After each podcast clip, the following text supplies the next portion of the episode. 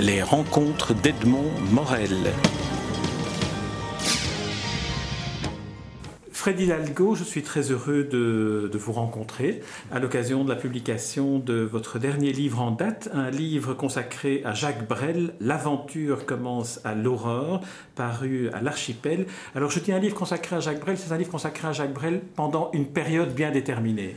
Oui, parce qu'il n'était absolument pas question d'écrire une nouvelle biographie de Jacques Brel. Il y en a déjà trois, trois ou quatre qui sont très bonnes et que je recommande d'ailleurs dans le livre. Donc euh, jamais je, n'aurais, je me serais lancé dans ce genre d'aventure, à mon avis, tout à fait inutile d'ailleurs aujourd'hui.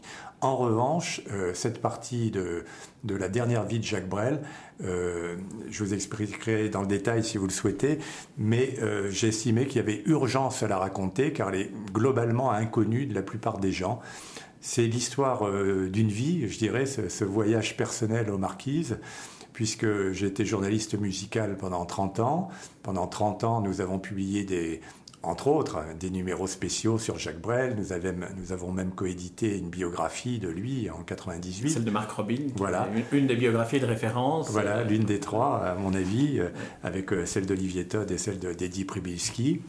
Et donc, euh, il y avait toujours dans l'arrière-pensée euh, d'essayer de partir sur les traces de Jacques Brel, non pas l'artiste dont on a parlé pendant ces 30 ans en long, en large et en travers, et que je, pensais avoir, euh, enfin connaître quasiment par cœur, mais partir sur les traces de l'homme. Alors il a fallu attendre que nos journaux s'arrêtent, qu'on ait enfin le temps. Oui, si vous voulez, on peut peut-être parler un petit peu de vous, parce que d'une certaine manière, ce livre est aussi une manière de découvrir votre parcours, qui est un parcours à la fois de journaliste, mais aussi d'éditeur et de fondateur de journaux. Vous avez créé des journaux en, Afrique. Oui, en Afrique, on a créé un quotidien national au Gabon, c'est en 1974. Euh, après, on est allé à Djibouti. Au moment de l'indépendance de Djibouti, on nous a demandé d'essayer de, transformer l'hebdomadaire qui existait en quotidien, puisqu'on on en avait créé un toute pièce euh, euh, au Gabon. Et puis on est rentré en France, je dis on, c'est ma femme et moi. Oui, c'est ça, voilà, le on, c'est votre femme qui est d'ailleurs là et qui vous écoute attentivement. Donc. parce qu'on a eu la chance professionnellement de se compléter. Et bon, ça a été une des raisons qui, qui ont fait que finalement ça a marché. Euh, nous sommes rentrés en France euh, début 80 euh, pour créer un mensuel consacré à la chanson francophone. parce qu'il n'en existait pas en France à l'époque. Il y avait vraiment une lacune énorme. Il y avait des journaux consacrés à la musique anglo-saxonne pour l'essentiel. Et donc, on a pris la décision de, de, rentrer et de créer Parole et musique à l'époque, qui a duré 10 ans jusqu'en 90, et qu'on a transformé en revue trimestrielle sous un nouveau titre, Chorus et les cahiers de la chanson, qui était une revue qui faisait 200 pages à chaque fois, donc qui était l'équivalent, si on veut, d'un très gros livre avec euh, euh, des dizaines et des dizaines de photos en illustration et qui était censé donc euh, parler de toute l'actualité de la chanson francophone, mais pas que de l'actualité, du patrimoine, des coulisses, avec un cahier spécial sur les nouveaux talents. Donc on a toujours été très très impliqués dans la vie de la chanson. Et très vite, les, chanteurs nous ont fait confiance peut-être parce qu'on a inventé, entre guillemets, le mot est peut-être un peu fort, mais on, s'est donné les moyens de leur donner la place de s'exprimer à travers des, dossiers importants. Et euh, au, final, quand il donnait une interview, peut-être dans un quotidien national, il retrouvait 15 lignes ou 20 lignes. Nous, euh, il pouvait s'exprimer sur 20, 30, 40 pages. Mm. Donc il y a eu des... Est-ce qu'on peut dire que euh, ces, deux, ces deux publications que vous avez créées, votre épouse et vous, sont plutôt comparables à des revues littéraires qu'à des revues consacrées à, l'actualité un peu people des chanteurs? Parce que ah c'était sur la chanson, ce que vous faisiez, il faut bien le préciser. Exactement, c'était la chanson. D'ailleurs, Chorus était sous-titré Les cahiers de la chanson. Euh, Paroles et musique, le sous-titre est venu après, mais c'était le mensuel de la chanson vivante, donc plutôt la chanson euh, sur scène. Et euh, effectivement, un peu les revues littéraires, avec le côté évidemment plus vivant, je dirais, de la chanson, avec beaucoup d'illustrations de scènes, d'entretiens, etc. Mais c'était plus ce côté-là, vous avez raison. Oui, parce qu'on on pourrait penser à, vous entendre que c'est une, une, des multiples revues consacrées aux chanteurs euh, en tant que, que, personne publique, mais c'est davantage au genre. Voilà, euh, c'était au genre, effectivement, considéré comme un art, euh, effectivement.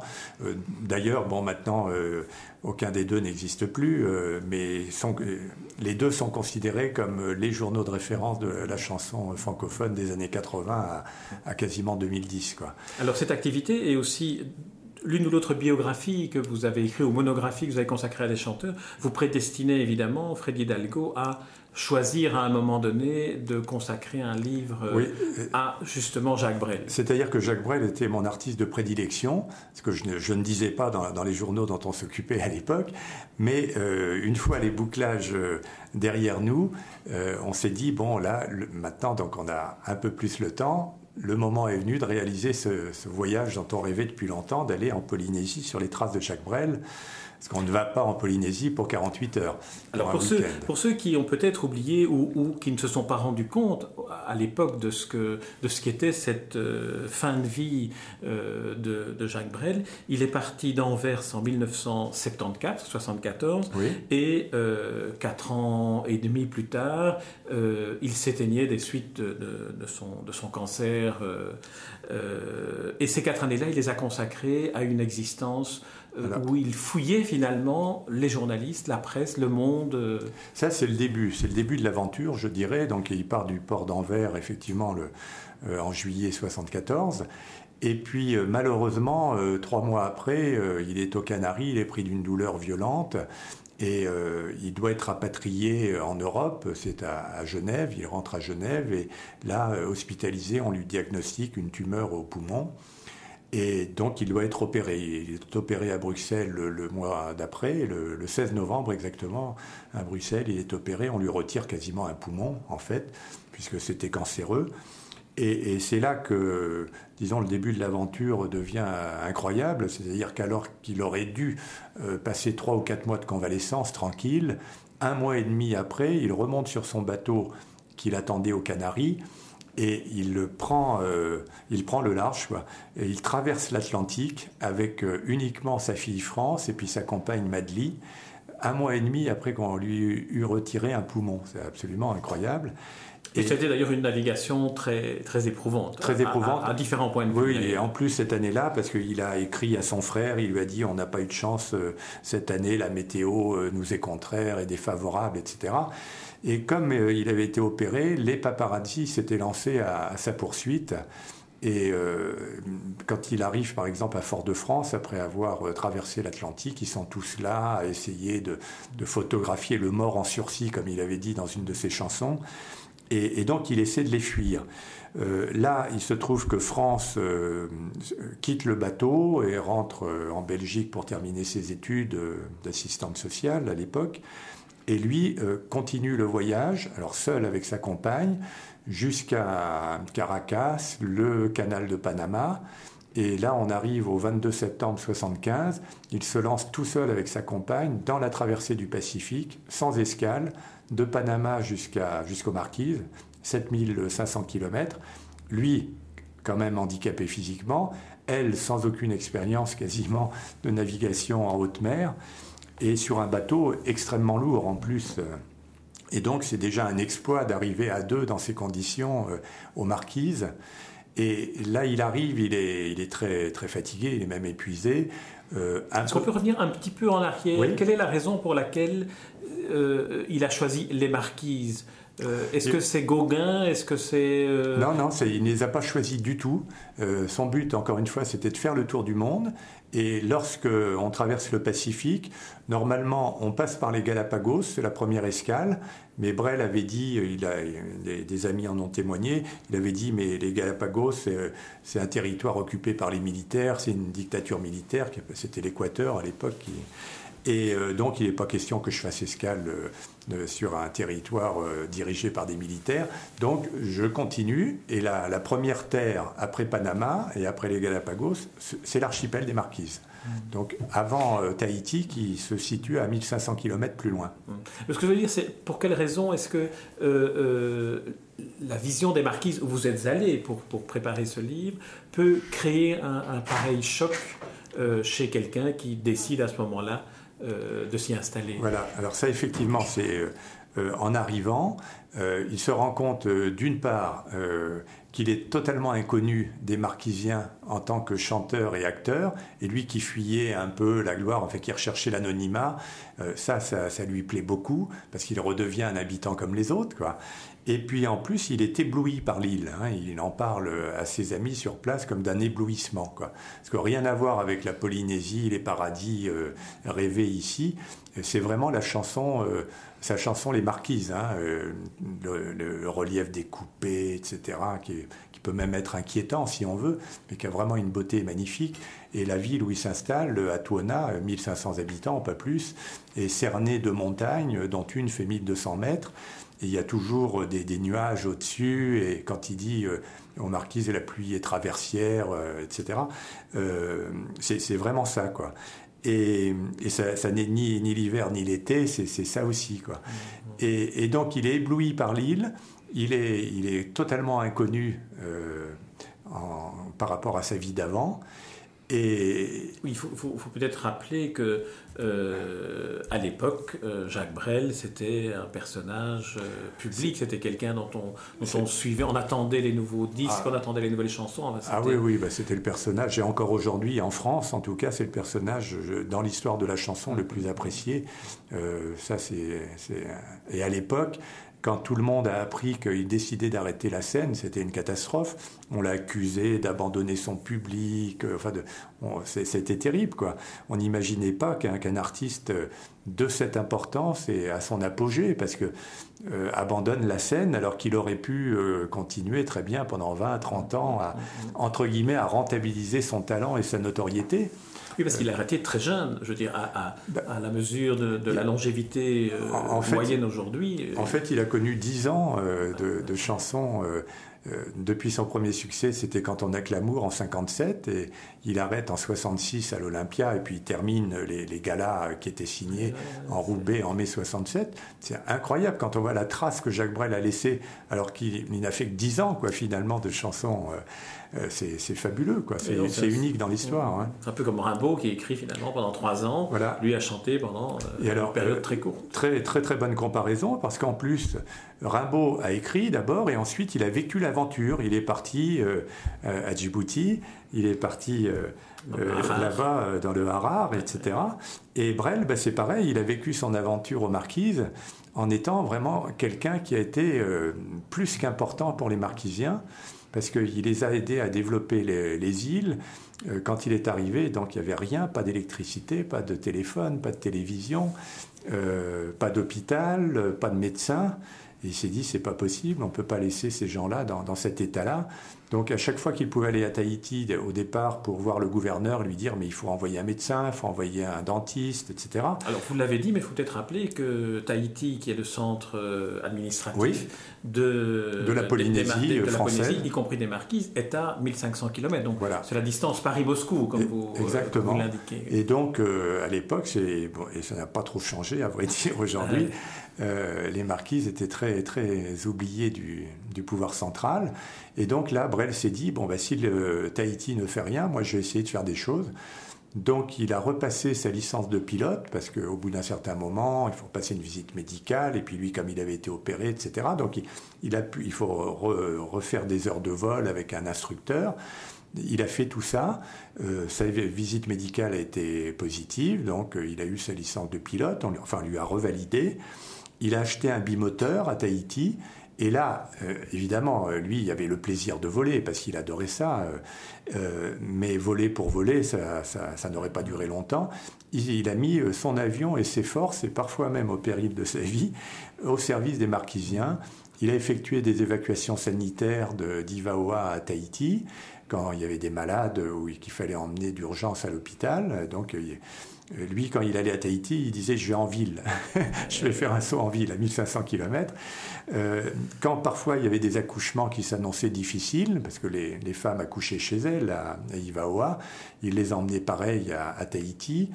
Euh, quand il y avait besoin de médicaments, de vivres, parce que c'est pareil, il n'y avait pas de, de culture alimentaire, c'est trop montagneux à, Ivaoa, donc il allait ravitailler les gens, le collège Sainte-Anne des, sœurs, euh, en, légumes, en viande fraîche, en fromage, il rapportait des médicaments. un jour, il se dit, il n'y a rien, il n'y a, pas, a pas de télévision, il n'y a, pas de théâtre, il n'y a aucune activité culturelle, je vais installer le cinéma. Il a acheté deux projecteurs, euh, il est allé chercher des films. Que quand il achète des objets comme des projecteurs très lourds, très encombrants, il les fait venir à Tahiti, puis de Tahiti, c'est la goélette voilà, qui les achemine et on découvre que ce, trans, ce mode de, de, transport est encore celui qui est utilisé pour... Euh, Aujourd'hui, oui, oui, absolument, et qui ne passe à Ivaoa qu'une fois par mois. Et donc c'est cette goélette qui a porté le courrier une fois par mois. Et pareil, Jacques Brel se dit, c'est pas possible que ces gens-là ne reçoivent du courrier que tous les mois. Je vais aller le chercher toutes les, euh, une fois, euh, toutes les semaines, je vais aller le chercher et je le distribuerai moi-même là où je peux atterrir aux marquises. Et euh, donc il y avait ça aussi. Et, puis, bon, des anecdotes, on nous en a raconté à l'appel. Il y a eu un garçon, par exemple, qui risquait sa vie, il y a eu, qui a eu un accident. On n'a pas réussi à savoir ce qu'il a eu exactement, mais un jeune garçon et, la nuit était tombée, on lui a dit, mais si on ne l'emmène pas euh, se faire soigner, il risque de, mourir. Et euh, il a dit, bah, je, moi je ne peux pas me permettre de laisser mourir un, enfant. Euh, vous montez à la piste d'aviation avec votre Jeep et vos 4x4 et vous m'éclairez la piste et je vais décoller en pleine nuit.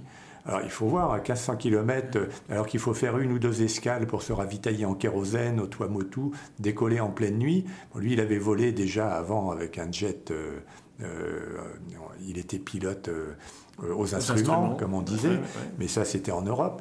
Là-bas, tout seul, Bon, euh, bref, euh, par moment, c'est vrai qu'il a joué au Don Quichotte au quotidien, mais il était aussi Mermoz, c'était un peu l'aéropostale aussi. Hein, comme, euh, Est-ce qu'on pourrait dire, parce que vous, vous citez Don Quichotte qui était, que, que, j'allais évoquer, est-ce qu'on pourrait dire que cette dernière partie de la vie de Jacques Brel a finalement été pour lui aussi une manière de concrétiser cette espèce d'utopie de Don Quichotte qui est de, de, de réaliser le rêve y compris le plus fou qui soit, d'humanisme, d'attention à l'autre. Exactement, c'est exactement ça. Hein. Il disait d'ailleurs, euh, enfin Jacques Brel disait que l'utopie c'était uniquement ce qu'il restait à réaliser, et, et là-bas il a réalisé pas mal d'utopies. Et, moi, mon, ma thèse, euh, et c'est la raison pour laquelle j'ai écrit ce bouquin, encore une fois, parce que j'estimais qu'il y avait urgence de raconter euh, ce qu'il a vécu là-bas et qui est totalement méconnu. Euh, moi, je ne partais pas du tout pour écrire un bouquin, je ne pensais pas découvrir tout ce qu'on a découvert grâce aux témoignages des gens qui l'ont connu. Je pensais faire un reportage sur mon blog, j'ai un blog qui s'appelle Si ça vous chante. Puis finalement, j'ai commencé à faire 2, 3, 4, 5 épisodes, et puis j'ai vu que les gens euh, répondait, envoyait des commentaires en disant mais je croyais tout, tout, tout connaître sur Jacques Brel et là je me rends compte que je ne connais rien, rien, rien de sa vie là-bas quoi. À part les deux trois choses qu'on connaissait, euh, euh, qu'on avait lues en appendice à la fin de, certains livres. et dans le détail comme ça, et donc alors au fur et à mesure, je me suis dit, mais la vie de Jacques Brel au Marquis, c'est pas l'aboutissement de sa vie, c'était l'accomplissement de sa vie. C'est-à-dire qu'il a vécu réellement, dans la pratique, ce qu'il professait dans ses chansons, après les paroles et les musiques, euh, les actes aux marquises. Et ça, euh, c'est pas Jacques Brel qui l'a fait, c'est pas Charles Trenet, c'est pas Léo Ferré, euh, c'est pas Georges Brassens, je veux dire, c'est Jacques Brel, et je ne vois aucun autre exemple d'artiste dans la chanson qui ait vécu dans les faits ce qu'il avait chanté auparavant. Alors, il est resté euh, tout de même chanteur et, auteur de chansons, puisqu'en 1976-76, il, commence à écrire euh, les chansons de l'album, euh, dont une des chansons la plus, enfin, à mes yeux, la plus émouvante, Jojo, est dédiée à son ami Jojo décédé un an plus tôt. L'avion dont on a parlé porte le nom de Jojo. Alors, racontez-nous un peu comment, comment cette chanson-là est née, cet album-là est né. Alors, en fait, c'était la première chanson de l'album, puisque en gros, il est écrit en un an, de l'automne 76 à, fin juin 77. Hein. il est rentré euh, à, la fin août, euh, et puis il a enregistré en septembre et tout début octobre. Donc là-bas, il travaillait euh, tous les matins de bonne heure. On se lève très tôt en Polynésie, donc à partir de 5h30 du matin, on se lève avec les poules. Il travaillait, puis 6h, enfin, après avoir des petits déjeuners. Et il arrêtait vers 10h30, 11h. Et puis après, il vaquait à ses autres occupations dont on a parlé. Et Jojo, ça l'a bloqué pendant six mois. Euh, parce qu'il voulait absolument, quand il a appris la mort de Jojo, il était, lui, déjà parti dans son voyage. Il l'a pris quand il était en escale aux Açores.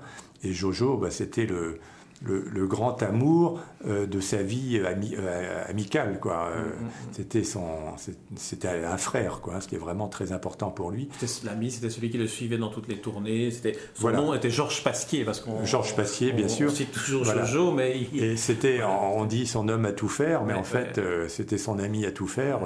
c'est lui qui conduisait la voiture, qui était là dans les loges. bon, il était toujours là avec lui. Et euh, donc ça a été un tel choc pour lui qu'il s'est dit, là je vais faire un nouvel album. Euh, c'était prévu, hein. il avait arrêté le tour de chant, mais pas la chanson. Mm-hmm. Il pensait continuer à écrire des chansons longtemps encore et à enregistrer de nouveaux albums longtemps, oui, dans longtemps encore. Il avait d'ailleurs fait L'homme de la Mancha aussi, qui, oui, qui, aussi, qui est venu après, le, est venu après la, fin, des tours de chant. Absolument. Et, donc il a commencé euh, à l'automne 76, Jojo, et il a eu beaucoup de mal à, à l'écrire. Et ça, on le sait pertinemment parce que ça a été euh, une chance incroyable.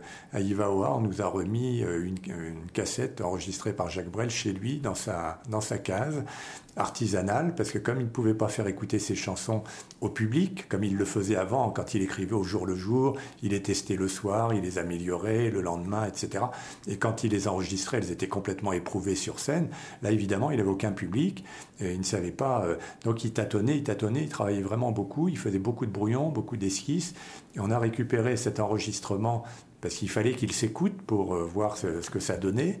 Et il avait son magnétophone sur son orgue électronique qu'il avait fait venir de Tahiti. Puis il avait sa guitare aussi, il travaillait euh, indistinctement au clavier ou à la guitare. Et là, on a, on a Jojo et la ville s'endormait. Et c'est incroyable parce qu'on voit l'idée de départ. Et quand on connaît les chefs-d'œuvre à l'arrivée, euh, il n'y a quasiment rien à voir. Il n'avait pas encore trouvé, par exemple, la formule Tu frère encore. Euh, plein, plein de choses magnifiques de la chanson n'y étaient pas. Et on, voit quand il dit euh, le talent, c'est. 1% d'inspiration et 99% de transpiration. Là, on en a la preuve physique. Et en plus, on l'entend chanter euh, avec une voix extraordinaire, euh, vraiment, parce que des gens ont prétendu qu'il y avait un souffle quand il enregistrait son dernier album parce qu'il avait un poumon en, moins, mais pas du tout. Il avait une voix magnifique. Et ça, moi, je l'explique par le fait que du jour au lendemain, quand il a été opéré, lui qui fumait 4 euh, à 5, voire 6 paquets de cigarettes par jour, il a arrêté net du jour au lendemain. Et je suis sûr que ça, ça éclaircit sa voix. Et alors quand on entend ces chansons, ben, on voit bien que l'écriture euh, est loin, loin d'être aboutie, mais euh, les musiques aussi, hein, demandent... D'ailleurs, Jojo, c'est quasiment pas la musique qu'on connaît, euh, mais la voix est formidable, alors qu'il n'enregistrait que pour lui. Hein. Et malheureusement, on ne peut pas entendre ça. Non, cet enregistrement. Ben, moi, je l'ai évidemment. Oui, voilà. Dans mes archives personnelles. voilà, voilà. Non, c'est vrai que c'est il y a un côté frustrant dans ce que vous dites pour ceux qui écoutent. c'est de se dire tiens, on aimerait entendre. Non, mais il faudrait peut-être que j'en parle à, France Brel et puis savoir euh, comment ça peut éventuellement être écouté, peut-être à la Fondation. Ouais. Euh, c'est vrai que ça serait euh, tout à fait euh, émouvant en même temps. Et en plus, et en plus je, je, repense à, tout le travail que vous avez fait sur les, les, magazines consacrés aux chansons. Il y a le travail, le processus en cours d'écriture d'une chanson. Ça pourrait être tout à fait passionnant. J'aimerais qu'on on, on, évoque un autre aspect qui sont, si vous le voulez bien, les, les, les, points de, de, rencontre entre ce qu'a vécu Gauguin aux, Marquises et ce qu'a vécu Brel. Parce que vous établissez par par-ci par-là des, parallèles assez étonnants. Oui, parce que ça, nous a vraiment paru étonnant sur place au fur et à mesure qu'on apprenait des choses. On, était parti sur les traces de Jacques Brel, l'homme, mais en même temps on a découvert Gauguin, qu'on connaissait comme pâte, mais on connaissait pas trop son parcours. Et puis euh, déjà le, bah, le, parcours physique lui-même, euh, Gauguin est allé aux Antilles en bateau, tout comme Brel. Après il est allé à, Panama, tout comme Brel. Euh, il a traversé le Pacifique, tout comme Brel. Il est arrivé à Ivawa, il a décidé d'y rester. Bon, d'abord, il est, allé à, Tahiti. Et puis à Tahiti, il a trouvé qu'il y avait trop de, trop de fonctionnaires, euh, que c'était trop civilisé encore pour lui. Et, Brel aussi, finalement, quand il allait à Tahiti, ou même à Nukuiva, qui est l'île principale de l'archipel des Marquises, il trouvait que c'était trop, euh, trop civilisé pour lui, avec des fonctionnaires, etc. et déjà, alors ça, le, fait de s'établir à Ivaoa tous les deux, à trois quarts de siècle d'écart, et puis surtout, euh, Gauguin, sur place, euh, s'est rendu compte, euh, alors à l'époque c'était la colonisation, hein, évidemment, s'est rendu compte que les marquisiens étaient quand même pas mal maltraités par l'Église et par l'administration.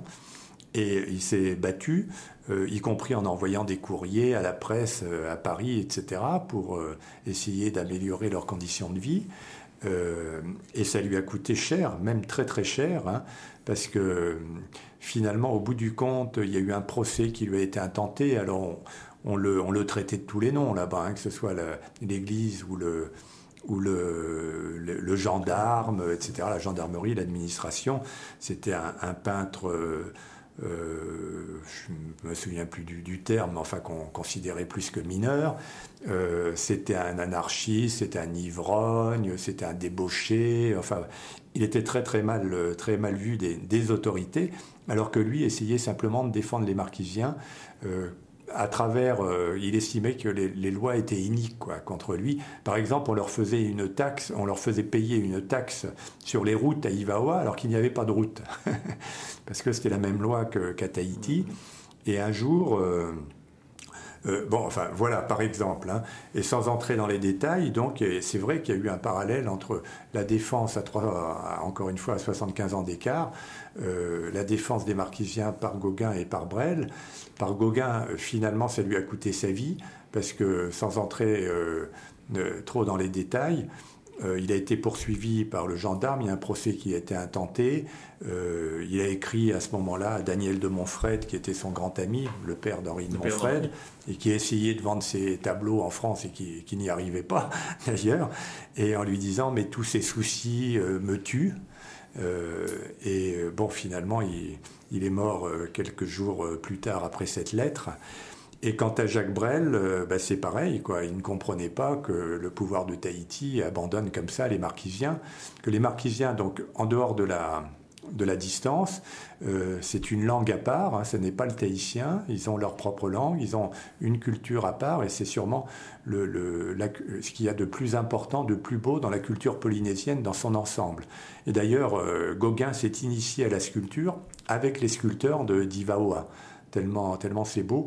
On dit même qu'il y a des grands vestiges archéologiques, etc. On dit même que les fameux Moai de l'île de Pâques, c'est en fait euh, d'anciens marquisiens qui, ont, fondé, qui ont, ça a été la première population de l'île de Pâques, parce que l'équivalent des Moai, on est un peu plus petit, on les retrouve à Ivaoa. Et, encore, tous ces vestiges sont complètement aujourd'hui euh, pas du tout euh, exploités touristiquement.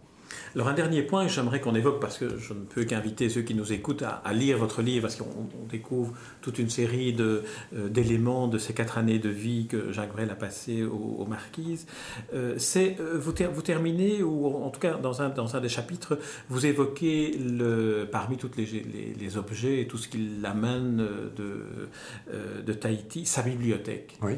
Et, alors là, c'est étonnant parce que l'inventaire de sa bibliothèque est assez inouï. On ne s'attend pas à ce qu'il y ait ce type de bibliothèque-là euh, chez Jacques Brel. Alors qu'en est-il? Ah oui, oui, c'était une bibliothèque très importante, mais déjà qu'il avait emporté euh, pour l'essentiel sur son bateau. Quand il est parti, il avait déjà une grande bibliothèque à bord. Et puis, euh, arrivé à Ivaoa, donc c'était l'essentiel. Il n'avait pas de disques quasiment, en tout cas pas les siens, simplement quelques rares disques d'amis chanteurs qu'il appréciait. Euh, comme Charles Trenet ou Nougaro, Brassens évidemment, euh, Ferré sans doute. Oui, Nougaro dont il disait que c'était un des... ah, il disait c'est le meilleur d'entre nous. il disait c'est le meilleur d'entre nous. Et euh, donc, cette bibliothèque, c'est vrai, alors il y avait des, grands romanciers, des romanciers d'aventure, bon, tous ceux de son enfance, hein, Saint-Exupéry, Mermoz, Stevenson, Conrad, tous ces, grands écrivains, euh, Melville évidemment, Melville qui avait fait escale aussi aux Marquises. Et puis euh, après, il y avait des philosophes, des penseurs, euh, certains bouquins d'hommes politiques comme La paille et le grain de François Mitterrand, des bouquins plus techniques sur la navigation, un livre sur l'histoire du Far West. donc on, retrouve Brel, hein, on, le retrouve vraiment. Et il y avait Don Quichotte aussi. Et Don Quichotte, bien sûr. Et alors vous vous indiquez, et, je vais vous demander votre comment vous interprétez ça? Le dernier, les derniers livres qu'il avait commandés, c'était les œuvres complètes de Shakespeare. Oui, oui, bah, j'ai appris ça. Alors, je ne l'interprète pas du tout, mais je pense qu'il avait envie de, relire euh, Shakespeare et peut-être de le faire découvrir à sa compagne aussi, parce qu'il lui avait dit aussi, bon, on va emporter euh, sur le bateau un certain nombre de livres pour que tu les lises, pour te les faire découvrir. Et Shakespeare, euh, bon, c'est une grande comédie humaine, je ne sais pas. Euh, je pense tout simplement qu'il avait envie de, relire Shakespeare. Et puis, à l'autre bout du monde, ça prend vraiment une autre dimension. Quand on, a découvert un, ce matin, un matin en rentrant à l'espace Brel pour aller voir l'avion, euh, quand on rentre, on ouvre la porte et on est tout, on, tout seul, ma femme et moi, et qu'on entend les marquises tout d'un coup, Jacques Brel chantait les marquises quand on, rentre dans, le, dans l'espace Brel. Ça nous a fait un choc incroyable. On a peut-être écouté les marquises euh, un millier de fois hein, depuis que l'album est paru. Mais de l'entendre là-bas, à l'endroit, pour la première fois à l'endroit où il a écrit la chanson, euh, c'est parce que quand on rentre à l'espace Brel, il y a un système qui fait que l'album se tourne en boucle. Et ça, quand on est là-bas, on, voit les choses vraiment différemment. Alors Shakespeare euh, Aïva Oa. Euh, Peut-être préparait-il une comédie musicale comme euh, L'homme de la Mancha à partir d'une œuvre de Shakespeare en, tout cas, il avait un projet de comédie musicale. Il en avait parlé à Barbara avec Serge Reggiani. Et Charlie Marouani m'a confirmé qu'il avait toujours ce projet-là. Il avait écrit à son musicien également, pianiste Gérard Joannest, en lui disant qu'il comptait sur lui pour l'aider à composer la musique. À partir d'une œuvre de Shakespeare? Non, non, non. Ah, ah, il avait une autre idée de comédie musicale, mais voilà, non, il comptait bien, je pense, vivre longtemps encore et en restant aux Marquises. Très bien. En tout cas, Freddy Dialgo, grâce à vous, Jacques Brel vit longtemps encore et vivra longtemps encore, euh, ne serait-ce que dans, le cœur de tous ceux qui liront, votre, livre. Euh, Jacques Brel, L'aventure commence à l'aurore. C'est paru aux éditions L'Archipel. Merci Freddy Dialgo. Et puis merci à votre épouse aussi, qui a largement contribué aussi euh, à cette interview, à ce livre et à ce voyage. Merci. Merci beaucoup à vous. Les rencontres d'Edmond Morel.